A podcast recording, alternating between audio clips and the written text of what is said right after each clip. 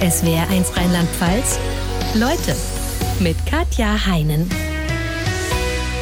Es wäre eins, Leute, und ich begrüße eine Frau, die sich selbst zu den gesellschaftlichen Randgruppen zählt, denn sie hat zwei Kinder, ist immer noch verheiratet und hat trotzdem keinen Webergrill. Herzlich willkommen in Leute, die Komikerin und Bestsellerautorin Sabine Bode. Hallo und hello. Schönen guten Morgen. Alaf sagt man ja auch, um das mal ein bisschen zu variieren. Hier nicht, hier sagt man Hello in Mainz. Ich merke aber schon, das kommt Ihnen so ein bisschen zögerlich über die Lippen, aber das muss heute schon sein, dass Sie da ein bisschen äh, mit fastnachtlich drauf ja. sind. So ein bisschen Integrationswillen erwarten wir von Bochumer äh, Migranten schon. Ne? Ich tue, was ich kann. Sie haben mir hier das Studio so schön äh, karnevalstechnisch äh, dekoriert. Da will ich natürlich nicht den Miesepeter raushängen lassen. Aber ich habe so ein Karnevalstrauma. Äh, das hängt damit zusammen, dass ich als Jugendliche so sehr in der Grufti-Gothic-Szene unterwegs war und an 364 Tagen immer den Spruch gehört habe, ist ja heute schon Karneval? Okay. Und das habe ich immer so gehasst, so dass man sich an einem Tag des Jahres verkleiden darf und an den anderen nicht. Und, und Sie äh, waren eigentlich immer verkleidet, ne? Ja, halt ein bisschen nicht. Bisschen ich fand, es war keine dunkel. Verkleidung, es war halt mein, mein Outfit. Ne? Und von daher äh, hängt das doch so ein bisschen bis heute nach. Wobei, ich habe gesehen, äh, in Bochum, wo Sie herkommen, gibt es sogar auch einen Fastnachtsumzug. Ne? Auch wenn ja. das jetzt nicht als Fastnachtshochburg bekannt ist. Aber Gibt's auch, aber ich versuche den immer zu umgehen. Hm. Wundere mich dann immer, wenn ich zum Einkaufen fahre, Hä, warum sind denn die Geschäfte zu? Ist heute irgendwas? Ach ja, Rosenmontag. Und er hat auch eine merkwürdige Tradition, von der Sie sagen, damit können Sie gar nichts anfangen. Ach so, ja, es gibt bei uns in Bochum-Wattenscheid dieses Gänsereiten. Jetzt mache ich mir natürlich keine Freunde, wenn ich das jetzt sage. Es ist ja ganz, ist ja Tradition, muss man gut finden. Äh, da wurde früher einer lebenden Gans äh, der Kopf abgerissen von irgendwelchen Reitern, die dann drunter herreiten mussten. Irgendwann haben sie dann gesagt, okay, wir machen es jetzt mit einer toten Gans, das ist dann ja okay. Finde ich jetzt auch nicht so okay für kleine Kinder, aber naja, kann man jetzt geteilter Meinung drüber sein und äh, ich finde es halt nicht so schön. Hm. Ähm, eigentlich geht es aber in der Bütt eher darum, den Reichen und Mächtigen den Spiegel vorzuhalten. Es ist also ganz viel Wortwitz gefragt. Also eigentlich müsste Ihnen das ja voll liegen, oder? Eigentlich ja, ich hatte auch schon Anfragen zu Karneval, aber ich habe dann immer Nein gesagt, weil äh, ich glaube, es ist auch eigentlich egal, was man erzählt, Karneval. Ich möchte das jetzt hier nicht äh, nur dissen, aber ich glaube, die Leute sind so in Feierlaune, man könnte da ein Witzebuch vorlesen und die würden einfach, sobald dann der Tusch kommt, anfangen zu lachen. Und äh, so einfach möchte ich es mir auch nicht machen. Ich möchte mir meinen Honorar ja auch verdienen.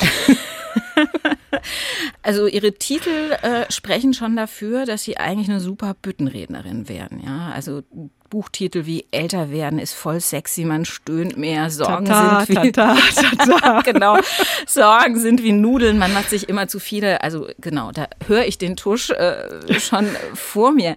Wie kommen Sie auf solche Titel? Sagen wir so, ähm, Autorinnen schreiben Bücher, Verlage machen Titel. okay.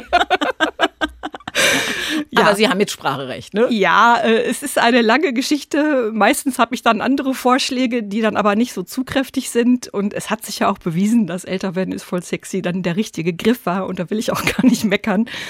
Ähm, manchmal denke ich, naja, man könnte es noch ein bisschen raffinierter machen. Aber naja, es ist halt ein Bruchteil von einer Sekunde, wo sich äh, der Buchkäufer entscheidet. Und da darf man nicht äh, zweideutige Titel nehmen, wo man es nicht versteht. Es muss wirklich für jeden passend und treffend sein und man darf man muss es sofort verstehen. Also schön finde ich auch den Titel Kinder sind ein Geschenk, aber einen Wellnessgutschein hätte es auch getan. Ja, den finde ich auch sehr Hätte ich mir sofort gekauft, das Buch. Kriegen Sie gleich von mir. So, jetzt haben Sie gesagt, äh, so einfach wollen Sie sich nicht machen. Sie wollen äh, Ihr Geld äh, ja verdienen, ja. Und bei einer Büttenrede lacht, äh, lacht jeder quasi, wenn die Leute in Partylaune sind. Es ist Sonntagvormittag. Noch ist die Partylaune vielleicht nicht da bei jedem, aber wir können jetzt ein bisschen ankurbeln, weil ich habe gedacht, äh, wir schreiben jetzt eine Büttenrede zusammen während der Sendung. Ja. Oh je. Und äh, zusammen oder gemeinsam bezieht sich darauf, ich habe ein paar Begriffe vorgegeben und die auf den Zettel geschrieben und Sie dürfen aus diesen Begriffen im Laufe der Sendung eine Büttenrede. Das ist aber fies machen. am Sonntagmorgen. Ja, aber Sie haben ja gesagt, Sie wollen sich Ihr Geld verdienen. Bei uns gibt es zwar noch nicht mal Geld, aber Sie kriegen dafür ein Geschenk. Ist doch auch nicht schlecht, oder? Okay, ich gebe alles. So, also die Begriffe, die darin vorkommen sollten, lauten Mainz, SWR 1, damit ist der erste Reim schon gesetzt quasi, Schwellköpp, Weiß nicht, ob Sie wissen, was das nee, ist. kenne ich nicht. Nee, erkläre ich Ihnen dann. Das ist ein Wahrzeichen der Mainzer Fastnacht. Wein, Konfetti, Gutenberg, der bekannteste Sohn der Stadt Mainz, die größten Hits aller Zeiten und Zebra. Das muss ich mir gleich nochmal aufschreiben. Ich diktiere es Ihnen gleich nochmal. Frau Bode, wie oft hören Sie aus Ihrem Bekanntenkreis den Satz, aber was ich dir jetzt erzähle, das schreibst du bitte nicht im Buch? Sehr oft. Das ich glaube auch, ich wenn ich als Journalistin meine Memoiren schreiben müsste, dann würden die heißen, aber das schreiben Sie jetzt nicht. Sie beschreiben ja in den Büchern Alltagssituationen, wie sie jeder kennt. Also vom Schrank aufräumen, über den Vorsatz, mehr Sport zu machen, äh, äh, im Fahrstuhl fahren, mit Unbekannten in einer fies beleuchteten Umkleidekabine stehen und jedes Speckröllchen ganz gemein ausgeleuchtet zu sehen. Laufen Sie die ganze Zeit durch die Gegend und überlegen bei jedem Erlebnis, kann ich das verarbeiten oder wie läuft das? Nee, überhaupt nicht. Andersrum. Also die Erlebnisse kommen zu mir. Ähm, in dem Freunde sie erzählen. Ja, oder? ich setze mich auch nicht hin und überlege, worüber könnte ich jetzt schreiben. Ich bin ja nicht irgendwie Tolkien, der sagt, ich erfinde jetzt eine geheime Welt unter der Erde, sondern das kommt so zu mir. Also wenn ich dann nach Hause komme, habe irgendwie was, was Blödes erlebt und dann sage ich alle, ja, da machst du aber jetzt eine Story drüber, oder? Und ähm, ja, meistens ist das so ein doofer Satz, der in irgendeinem Gespräch fällt und das schmücke ich dann so aus, dass es dann eine ganze Geschichte wird, die dann natürlich auch in vielen Teilen erfunden ist, aber meistens der Ursprung der Geschichte dann war. Sie haben mal selbst gesagt, Kern Ihrer Kreativität sei, dass Sie hypersensibel seien. Wie hatten Sie sich das konkret vorzustellen? Ähm, ja, hypersensibel klingt immer, oh, ich heul bei jedem kleinen Moment, was ja nicht der Fall ist. Das heißt ja, dass äh, Leute, die derart gestrickt sind, immer ihre Antennen überall haben.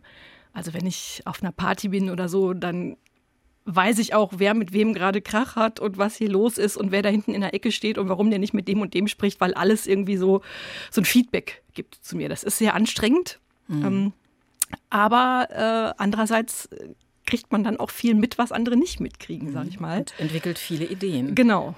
Ihre letzten Bücher beschäftigen sich allesamt satirisch mit dem Thema Älterwerden und was es genau im Alltag bedeutet. Sie sind heute 53. Wann haben Sie zum ersten Mal gedacht, Hilfe, ich werde alt? Äh, ja, als der Friseur zu mir sagte, na, wir es mal ein bisschen frecher machen? Und da habe ich gesagt, nee. ich möchte nicht, dass man so mit mir redet. Oder auch, ähm, ja, schon wieder Friseurbeispiel, äh, kam neulich auch der Satz, kann mal einer die Frau Bode abwaschen? Und da habe ich gedacht, hm, bin ich jetzt schon im Pflegeheim? War irgendwie ganz merkwürdig. Ja, ich merke es täglich an ganz vielen Sachen. Ja, also, bei mir ist vor kurzem in der Straßenbahn jemand aufgestanden ja, und seinen Platz angeboten. Das hatte ich, gedacht, ich auch schon. Verdammter Mist. Ja. Und dann denkt man sich, Mist, ich bin doch noch nicht alt, aber im zweiten Moment, finde ich, sollte man sich denken, hm, möchte ich jetzt sitzen oder möchte ich stehen? Da haben Sie wohl recht. Ne? Ne? Es hat ja immer zwei Seiten. Einerseits ist es ja super befreiend, äh, auch wenn man merkt, man wird älter, weil man sich über manche Dinge von früher gar keine Gedanken mehr machen muss. Auf der anderen Seite spürt man plötzlich Gelenke, von deren Existenz man bislang gar nichts geahnt hat. Was überwiegt bei Ihnen? Der Blick auf die Vorteile oder die Nachteile des Älterwerdens? Mm, sagen wir so, die körperlichen Sachen sind natürlich nicht von der Hand zu weisen. Da hat man früher immer drüber gelächelt, wenn sich zwei Frauen beim Einkaufen über ihr Rheuma unterhalten haben. So, oh ja, und irgendwie ist man ja schwupps selber in dem Alter. Und gestern Abend war ich noch mit Freunden essen. Schöne Grüße. Wir haben uns zwei Stunden über unsere Krankheiten unterhalten. Und naja, aber besser, als wenn man kein Gesprächsthema hat. Ne? Aber ich sehe natürlich auch die Vorteile. Also ich finde, man hat ja schon so viel erlebt und mitgemacht und Menschen und Situationen kennengelernt, dass einen nichts mehr aus den Schuhen haut. Also man mhm. merkt ja, wenn ein Idiot zur Tür reinkommt, dass es ein Idiot ist und geht. Muss nicht, mal. muss ja? nicht lange drüber nachdenken, ja. genau. Würden Sie den Satz, früher war alles besser, unterschreiben? Äh, nein, früher war alles viel besser. Vor allen Dingen die Musik. Die Musik war natürlich super, ja. Auf jeden Fall. Also wenn wir da äh, an die 80er denken, wo wir beide ja sozialisiert wurden musikalisch, ähm, können Sie sich noch an Ihr erstes Konzert erinnern? Ja, das war 1982 in der Bochumer Zeche ähm, Duran Duran. Hat 15 Mark gekostet, habe ich noch die Karte. Und das war ein Wahnsinnserlebnis wahrscheinlich. Wahnsinn, weil man hatte ja noch kein YouTube, keine Videos, man hat ja noch nie gesehen, wie sich die Menschen auf den Postern live bewegen. Und auf einmal steht man einen Meter davor und denkt sich, was? Die gibt's wirklich? Und die können auch noch singen. Ach nee, sie können nicht singen, aber es ist trotzdem ein gutes Konzert. Ja, das Tolle ist, sie machen heute immer noch Musik. Ja, ne? finde ich auch sehr schön. Genau. Ja. Paul McCartney ist ja auch ein Beispiel für jemanden, der mit 80 noch auf der Bühne steht. Macht einem Mut, oder? Ja, mehr stehen, äh, mehr sitzen als stehen. Ich glaube, schlimmer ist es bei Phil Collins. Also da hat man ja schlimme Bilder aus dem Internet gesehen. Es ist ja so zweischneidig. Man freut sich natürlich, dass man so Leute noch mal sehen kann.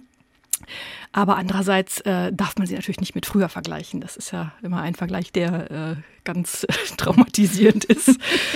Und ja, es ist natürlich schön, viele Leute noch zu sehen. Ich habe mir für dieses Jahr auch schon ganz viele Konzertkarten gekauft von Bands, die seit 40 Jahren nicht mehr zusammen gespielt haben. Und ähm, aber die Preise sind natürlich auch eine andere Sache. Ne? Unglaublich. Man ja, sagt, ja. es ist für Leute, die schon lange Zeit Geld verdienen und was auf dem Konto haben. Sonst kann da keiner hin. Wobei Pink habe ich gestern gesehen, kostet auch 190 Euro.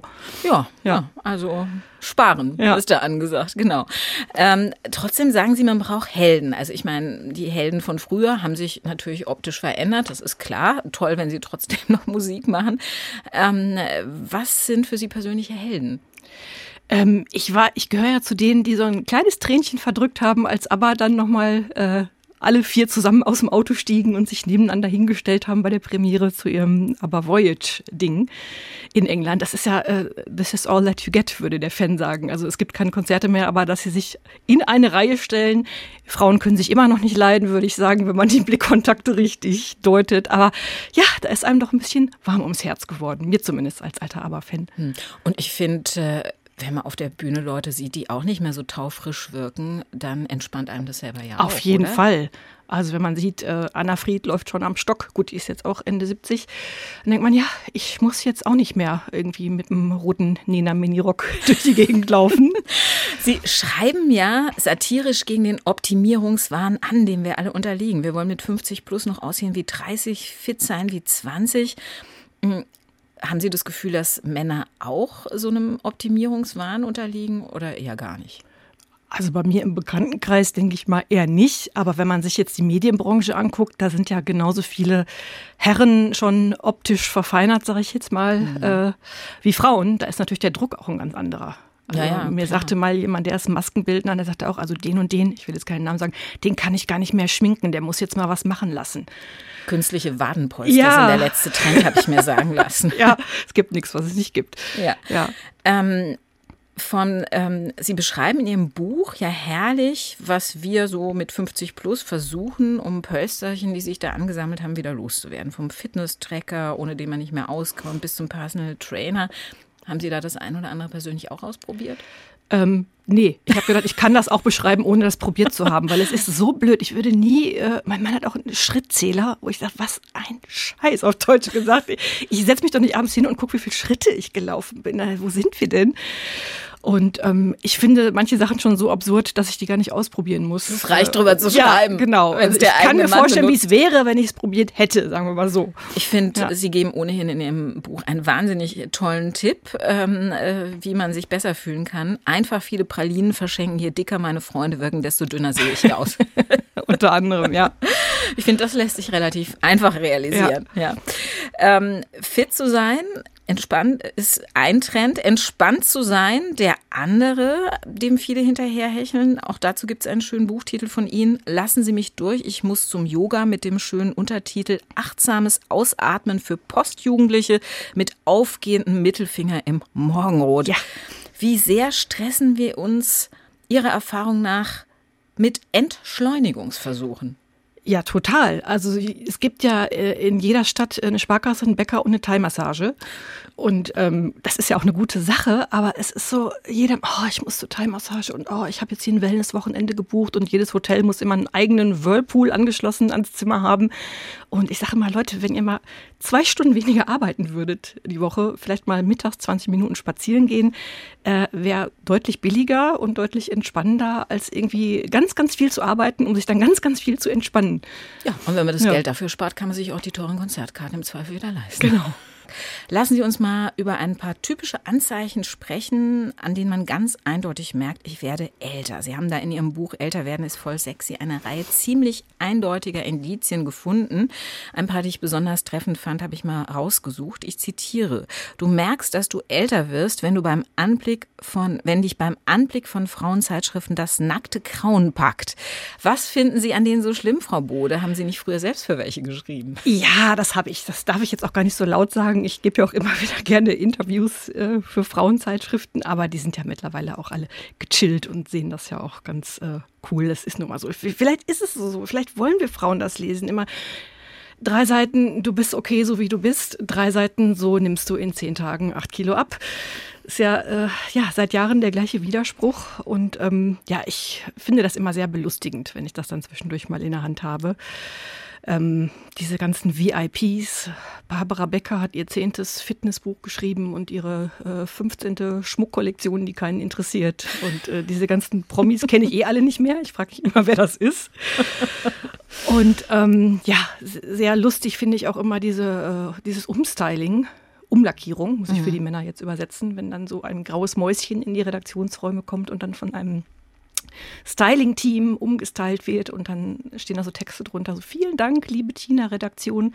Jahrelang bin ich in Rosé- und Minttönen herumgelaufen, weil mir niemand gesagt hat, dass ich der Herbsttyp bin. Jetzt macht mein Leben wieder Sinn.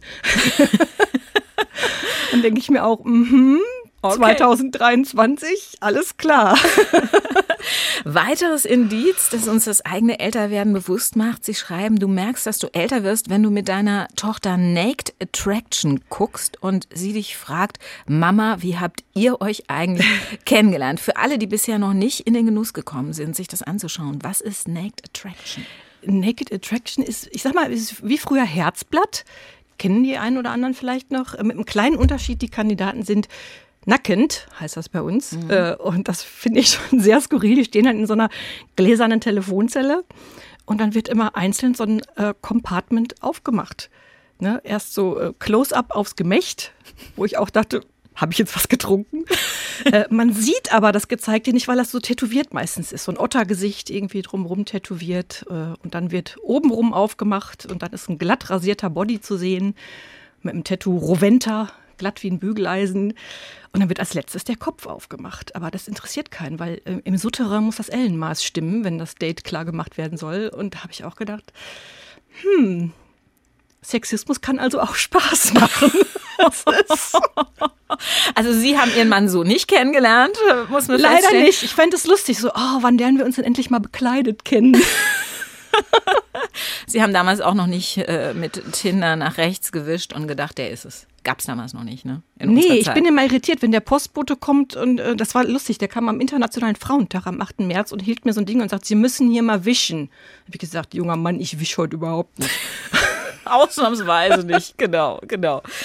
So, ganz eindeutiges Indiz, äh, wenn man, wie man merkt, wenn man älter wird, du merkst es, wenn dein Sparkassenberater mit Vornamen Kevin heißt. Ja, das ist wirklich, das hatte ich neulich so im Gespräch. Der hieß, glaube ich, Melvin Jannik. Und da habe ich gedacht, den kann ich doch nicht ernst nehmen, dem kann ich doch nicht meine Finanzen anvertrauen. Als ich hier mein Konto eröffnet habe, da hat er noch Fruchtzwerge in der Frühstücksdose gehabt. das ging irgendwie nicht. Auch bei Ärzten, ne? man will immer so Respektspersonen haben, die schon 50 Jahre irgendwie dabei sind. Und dann hat man da auf einmal so einen frisch von der Uni, der heißt dann Linus mit Vornamen und erzählt einem dann was über die Wechseljahre. Und ich dachte auch, komm du erst mal dahin. Wobei ich finde, also Linus äh, und Kevin und äh, wie hieß der andere ihr Sparkassenberater? Melvin, Melvin, oder wie auch immer äh, genau. Janis, Torben, ähm, keine Ahnung. Ja, also schön ist es nicht, aber es geht fast noch, ja. Ähm, Vornamen gehören ja zu den Dingen, über die sie sich ganz gerne aufregen in den Büchern, weil sie einfach sagen, wie kann es sein, geht man sowas antun? Was ist denn für Sie da die, die Liste der schlimmsten Vornamen, die Sie gefunden haben? Ach, es gibt so viele. Es gibt ja ständig neue Listen und äh, das amüsiert mich immer sehr. Äh, zum Beispiel, dass man in Deutschland sein Kind Honk nennen darf. Honk. Wirklich ist es erlaubt. Ja, dann weiß man direkt, was davon zu halten ist. Ne? Ja, ich würde es als Zweitnamen nehmen und dann als Erstnamen voll. Und ich finde auch, Honk ist, glaube ich, der Einzige, der auf dem Schulhof dankbar ist, wenn einer sagt, du Otto. Wahrscheinlich, oh Gott. Ja, oder Peterle. Peterle ist auch erlaubt. Ich denke mir dann immer, ich, ähm, ne? was passiert, wenn Peterle mal Vorstandsvorsitzender wird bei ThyssenKrupp? Dann, wer hat das genehmigt? Peterle. Sehr komisch alles. Hm. Oder äh, Contenance hatte ich auch neulich äh, im Supermarkt. Contenance, kommst du bitte? Ja, das darf nicht wahr sein, das kann nicht sein. Wenn das Kind mal 15 wird, geht man dann zur Polizei und sagt, Herr Wachtmeister, ich habe die Kontenance verloren. Äh, ja, es treibt immer wildere Blüten. Wie heißen Ihre Kinder? Verraten Sie? Alf und Ronda. Nein. Nein, meine Kinder sind auch nicht so zufrieden mit ihren Vornamen, aber äh, weiß man ja nicht. Man kann sie ja schlecht fragen. Nee, aber es sind normale bürgerliche Vorgaben, Ja, ja, sage ich jetzt mal. Ähm, ich mach mal weiter. Du merkst, dass du älter wirst, wenn die Ärzte keine Band mehr für dich sind. Jetzt muss man wissen, sie waren als Teenie äh, großer Fan von Bella B., haben zahlreiche Liebesbriefe geschrieben. Ah ja, Liebesbriefe jetzt nicht, aber. Was stand da drin? Was haben sie ihm geschrieben? Nein, ich hatte, ähm, ja, ich fand die Ärzte so toll, als sie aufkamen, Mitte der 80er, weil es war ja alles gruselig, Dark Wave und wir sind alle so deprimiert und die sahen auch so aus, haben aber ganz lustige Lieder gemacht hier, Sommerpalmen, Sonnenschein und das fand ich so cool. Da habe ich denen Briefe geschrieben und so Rätsel mir ausgedacht und Fotos von Konzerten dahin geschickt und äh, das fanden die auch toll und die haben sich dann auch zurückgemeldet und gesagt, Haben sie mach, gemacht, ja? mach das doch offiziell. Und da habe ich gesagt, ja klar, mache ich. Und ja, damals alles noch mit der Post, Briefe geschrieben. Ich habe neulich noch beim Aufräumen einen Brief gefunden von Farin Urlaub auf so EDV-Lochrandpapier. Und da war er ganz stolz, dass er einen Computer hatte. Liebe Sabine, ich bin jetzt auf EDV umgestiegen. Stand dann. das ist so lustig. Auch dann weiß man, dass Ja. man älter wird, wenn man es liest. ja. Lassen Sie uns mal über die Frau hinter den Bestseller-Titeln sprechen. Die meisten Autoren haben ja eine spannende, manchmal auch tragische Geschichte, warum sie angefangen haben zu schreiben. Ich habe mich aus einer Psychokrise rausgeschrieben oder ähnliches. Wie sieht es bei Ihnen aus? Ja, ich wünschte, ich könnte das auch von mir behaupten, aber es ist leider nicht so. Aber ich, äh, ich kann mich erinnern, ich war auch so ein bisschen verquert als Kind. Ich hatte nur Brieffreunde, ich hatte keine normalen Freunde, was natürlich äh, zur Folge hatte, dass ich äh, sehr viel geschrieben habe und äh, gerne geschrieben habe und das auch heute noch gerne tue. Und ähm, von daher war das rückblickend gar nicht so schlimm, sondern vielleicht auch so der Ansporn für Sie meinen hatten- Lebensweg. Auch eine Brieffreundschaft mit dem ZDF, ja. äh, Sie sind äh, 69 geboren, müssen also letztlich noch in der Grundschule gewesen sein, als Sie angefangen haben, Beschwerdebriefe ans ZDF zu schreiben. Ja. Aber was haben Sie sich Dieses? Beschwerdegehen habe ich, glaube ich, schon immer gehabt. Ähm, ich habe ja immer die Hitparade geguckt und da wurden immer die Autogrammadressen eingeblendet. Äh, wissen Sie noch? ABBA und nee, ABBA waren nie in der Hitparade. Aber Genghis Khan, Peter Maffay, die haben am- alle immer hohe Bleichen 14 bis 16 gewohnt. Da habe ich mich immer schon gewundert, wohnen die alle in einem Haus und ist das da nicht eng? Und dann haben die immer die Autogrammadressen falsch geschrieben. Die haben dann geschrieben Frankfurter Straße als ein Wort. Und ich hatte aber in der Schule gelernt, nein, wenn es an einen, an einen Ort führt, schreibt man die Straße auseinander. Und da habe ich dann hingeschrieben. Aber hat sich Aber nicht, keine Antwort geändert. gekriegt. Nein, es, heute wird es noch falsch geschrieben und äh, man hat so wenig Mitgestaltungspotenzial in unserer Gesellschaft. Es ist ein Trauerspiel. Aber sie geben ihren Kampf für die deutsche Sprache auf jeden Fall nicht auf. Äh, Wenn man ihre Bücher liest, hat man den Eindruck, sie leiden ja fast schon körperlich darunter, wenn die deutsche Sprache verhunzt wird. Ja. Sie selbst haben zwei Teenie-Kinder. Was aus der aktuellen Jugendsprache Sprache nervt Sie derzeit so richtig? Ja, das Problem ist, ich weiß ja nie, was aktuelle Jugendsprache ist. Wenn was bei mir angekommen ist, dann ist es ja schon nicht mehr in. Okay, Wenn ich okay. dann sage, oh, cringe, dann sagt meine Tochter, Mama, sag das bitte nie mehr. So, es ist schon zwei Jahre out. Passé, haben wir früher gesagt. Äh, Und äh, ja, mich nervt so, dass äh, jeder, jedes zweite Wort immer tatsächlich ist. Ja, ich bin die Lena tatsächlich äh, und ich arbeite bei Primark. Ja, genau. Und ich sage, wieso genau? Ich habe doch gar nichts gesagt. Das ist irgendwie ganz komisch. Und überhaupt auf, auf der Fahrt hierhin gestern äh, habe ich mich auch sehr wieder über die Deutsche Bahn echauffiert. Die Zugführer, die müssen genau drei Sätze sagen auf Englisch. Und die kann man sich ja mal irgendwo besorgen, dass die auch richtig sind. Dann, Ladies and Gentlemen, we arrive, Düsseldorf. Wo ich denke, hallo? Wo ist bitte die Präposition? Wenn ich mich bei euch bewerben würde, ich will machen Praktikum Deutsche Bahn. Wenn ihr auch denken, hä? Vielleicht ist das die Grundvoraussetzung, ich weiß es nicht. Also es ist, ja, äh, es, es, es tut mir manchmal körperlich weh. Ähm, eines ihrer Hauptprobleme aktuell, äh, wenn wir an Präposition denken, ist das Wörtchen für. Was ist da ihr Problem? Äh, jetzt muss ich überlegen, weil es ist ja in einem Buch, was ich schon vor drei Jahren geschrieben habe. Äh, ja, für Informationen hier klicken. Das finde ich ein ganz, ganz schlechtes Deutsch. Das ist ja einfach eins zu eins aus dem Englischen übernommen und ähm, das macht überhaupt keinen Sinn, wenn man mich fragt. Da gibt es Alternativen irgendwie. Infos, Fragezeichen, hier klicken, fände ich viel schöner als äh, für Infos hier klicken. Was habe ich noch neulich gelesen? Ähm, bei Fragen rufe Carol. So, Questions, call Carol. Hat dann jemand ganz spitz, finde ich, übersetzt, rufe Carol. Carol, ich habe eine Frage. Merkwürdig, Fand echt. ich sehr komisch. Äh, ja. K- Können Sie sich eigentlich zurückhalten, wenn Sie irgendwo unterwegs sind und merken, da gebraucht jemand, was weiß ich, den falschen Konjunktiv oder begeht eine andere Sprachsünde? Oder können Sie da nicht anders als reingehen und das korrigieren? Ja, man will ja auch nicht immer so, ich meine, ich bin natürlich besserwisserisch, das ist ja äh, Teil meines äh, Kapitals sozusagen. Aber äh, es macht wenig Sinn, glaube ich, die Leute zu belehren. Also äh, bei mir in der Arztpraxis, da hieß es neulich, hier haben Sie das Rezept. Ähm, ich lege das mal den Doktor am Stehpult. Hm. Ich oh, so ein kurzer Satz gleich mit zwei grammatikalischen Todsünden. Aber, aber gut. Sie ähm, haben nichts gesagt. Nein, nein, ich hm. schluck das dann runter, aber ich äh, ich werde das dann an anderer Stelle los. Zum Beispiel in Bäckereien. Da dürfen Sie die eine oder andere vielleicht nicht mehr betreten, zumindest äh, nicht nachdem ja. die das Kapitel bei Ihnen im Buch gelesen haben. Ja. Sie haben ein echtes Problem damit, dass Bezeichnungen immer komplizierter werden und Brötchen ja. nicht einfach mehr Brötchen heißen. Ja, bei uns gibt es ein Brötchen, das heißt Fankurve. Und das ist ein ganz normales Rosinenbrötchen. Und ich weigere mich einfach zu sagen, eine Fankurve. Ein Rosinenbrötchen. Meinen Sie die Fankurve? Nein, ich meine das Rosinenbrötchen. Und dann auch Haferhutzel, Sesamseppel, Körner, Kracher, Krusti-Wussi, das ist mir alles zu.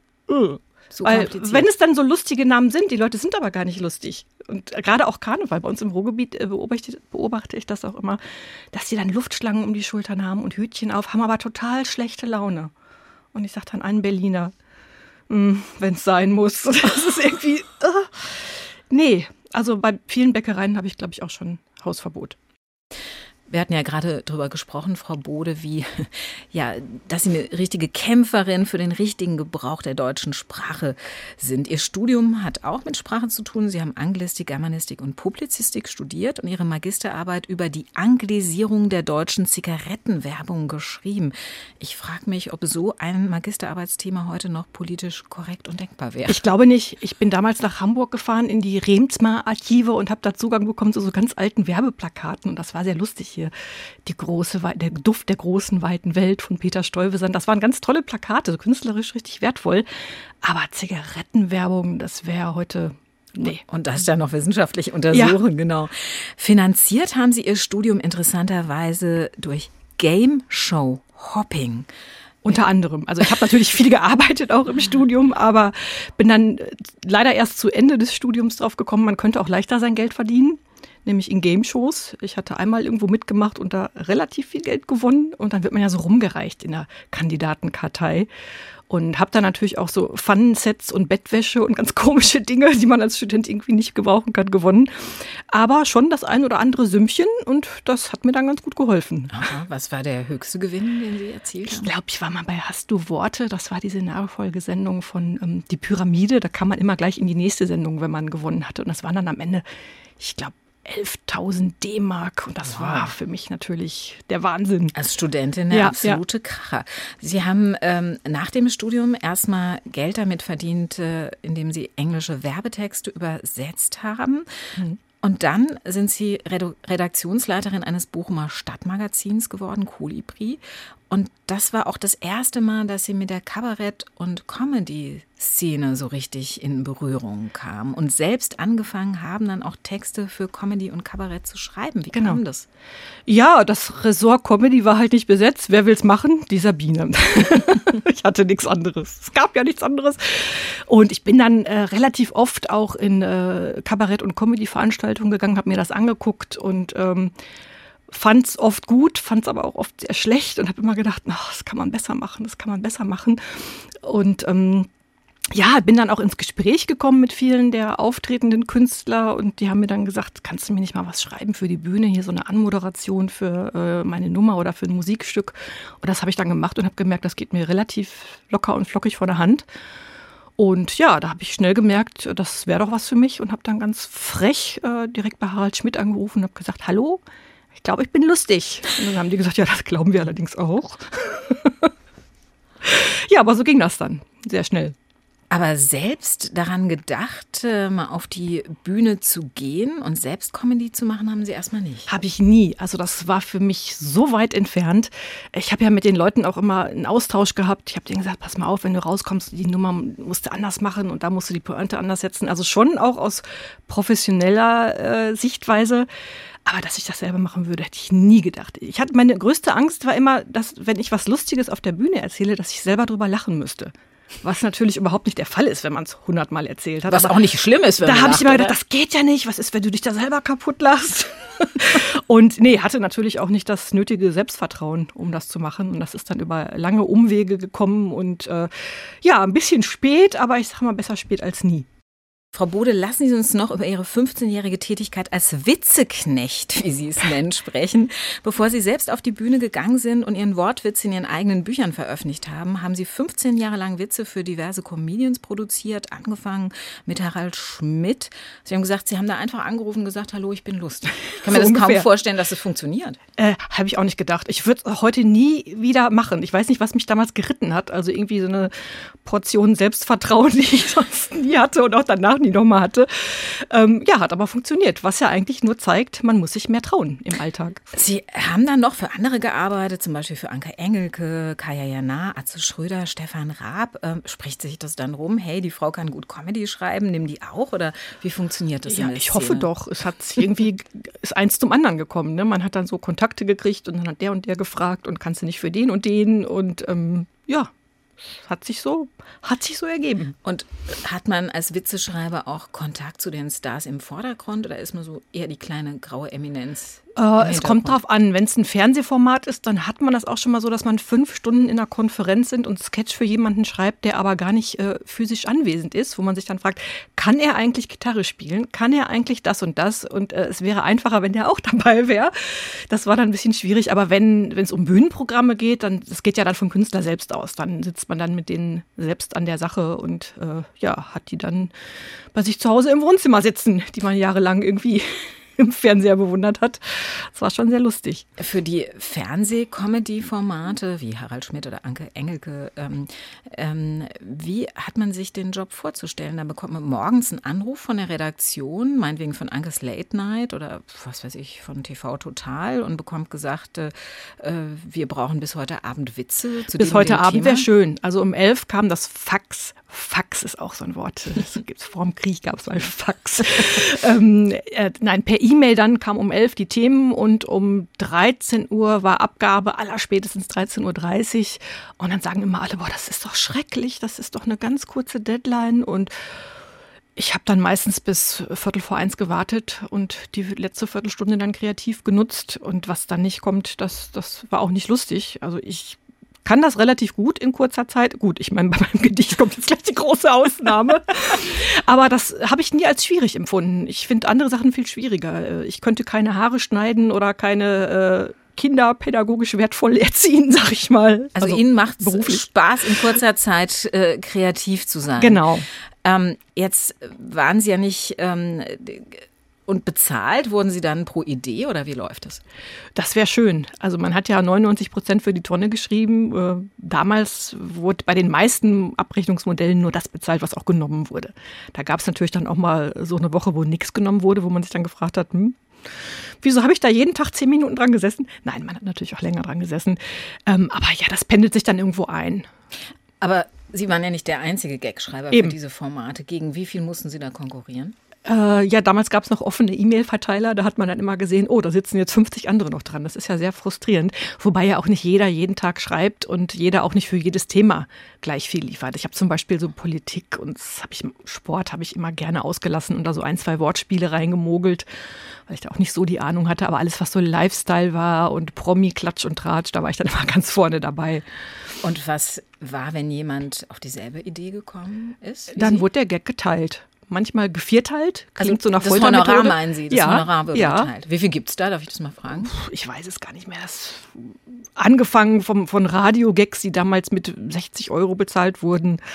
Dann gab es Fernsehen, das war, keine Ahnung, 100 Euro, mal, mal mehr, mal weniger. Aber wenn es dann vier waren, hat man nur 25 ja, Euro überwiesen Ja, das war dann auch sehr komisch. Wahnsinn. In den 15 Jahren, in denen Sie das gemacht hatten, hatten Sie da den Eindruck, da war immer alles möglich oder hat sich das, was äh, an Humor geht oder nicht geht, auch verschoben im Laufe der Zeit? Ja klar, also wenn ich mir alte Harald Schmidt-Shows angucke, dann denke ich mir auch, das wird heute gar nicht mehr gehen. Ähm, hat sich viel geändert. Ich habe dann immer eigentlich alles trotzdem aufgeschrieben, weil ich gedacht habe, das wird ja aussortiert von der Redaktion und wenn denen der ein oder andere Gag zu hart ist, müssen sie ihn halt nicht nehmen. Dann können Sie das heute genau. in Büchern verwurschen. Ja, Und mittlerweile würde ich auch manche Sachen gar nicht mehr anbieten, weil ich schon wüsste, da wird äh, der Redakteur oder die Redakteurin schon einen Herzinfarkt kriegen. ja. Lassen Sie uns am Ende der Sendung noch mal ganz kurz über die Vorteile des Älterwerdens sprechen. Man weiß auf jeden Fall viel besser als früher, was man alles nicht mehr braucht. Was brauchen Sie nicht mehr, Frau Bode? Zum Beispiel äh, neue Technik. Mir ist alles zu viel. Also jedes Gerät, das mehr als einen On-Off-Schalter hat, ist mir einfach zu viel. Also ich kapiere es auch einfach nicht mehr. Äh, Autos, was die für eine Technik haben. Also wenn mich ein Autoverkäufer fragt, äh, welche Extras hätten sie gerne, dann sage ich Kupplung, Bremse, Gas.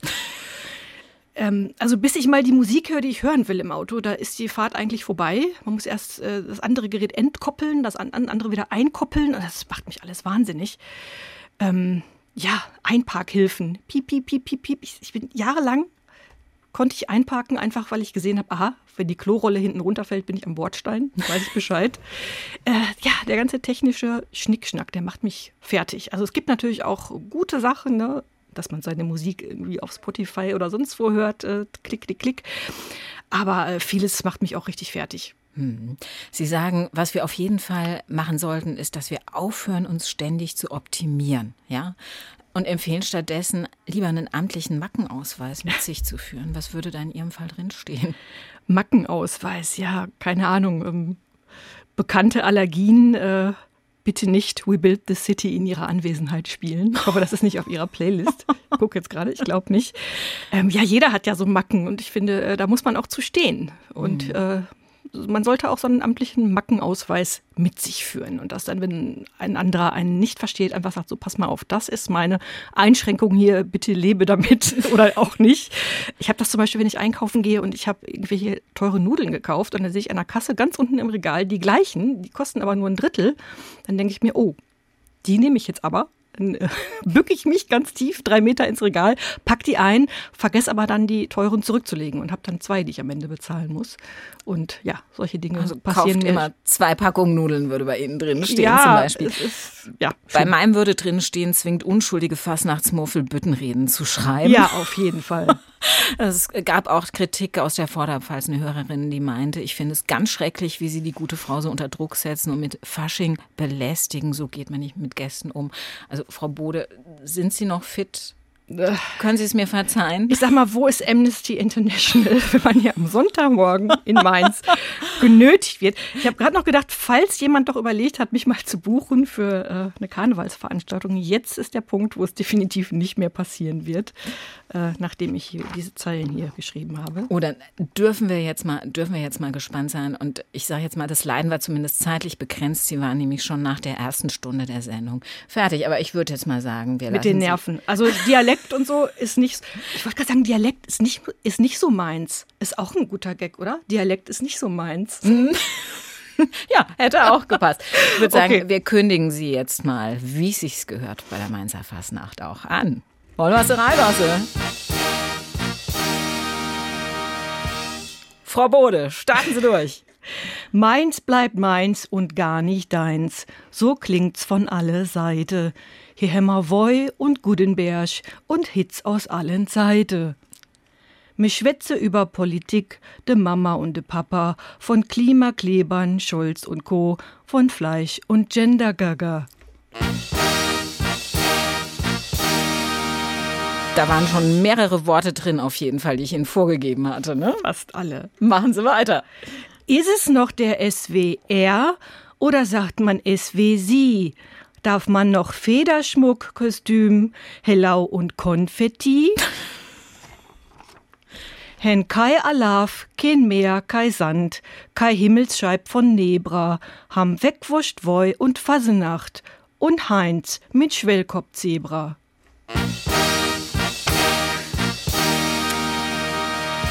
Frau Bode, ich würde Sie buchen auf jeden Fall. bitte nicht, bitte nicht.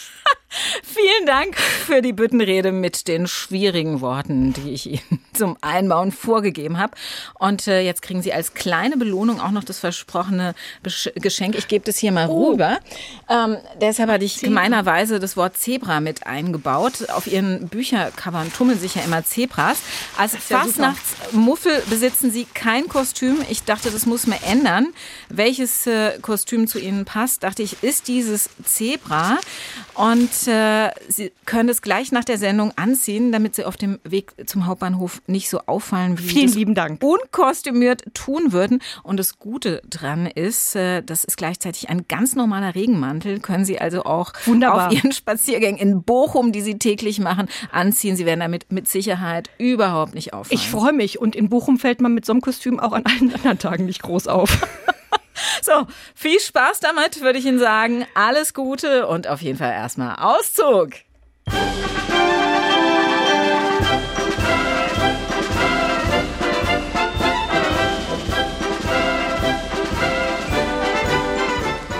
SR1 Rheinland-Pfalz und das war's für heute in Leute. Frau Bode, was machen Sie da? Ich, ich sehe nur noch ein Zebra und, und irgendwie äh, sehe ich aber keine Augen. Sie kriegen es irgendwie äh, nicht über den Kopf. Bei uns im Ruhrgebiet sagt man Bollerkopf. Ich habe einen Bollerkopf und ich komme nicht durch die Kopföffnung durch. Aber ich werde das ein bisschen einreißen und dann werde ich hier Wir versuchen das, wir versuchen das nach der Sendung gleich zusammen. also Dank. wir kriegen Sie noch richtig als gutes Zebra hin, damit Sie unbeschadet den Weg zum Hauptbahnhof Danke. schaffen. SWR1 Rheinland-Pfalz. Leute, jede Woche neu auf swr1 in der SWR1 App und überall, wo es Podcasts gibt.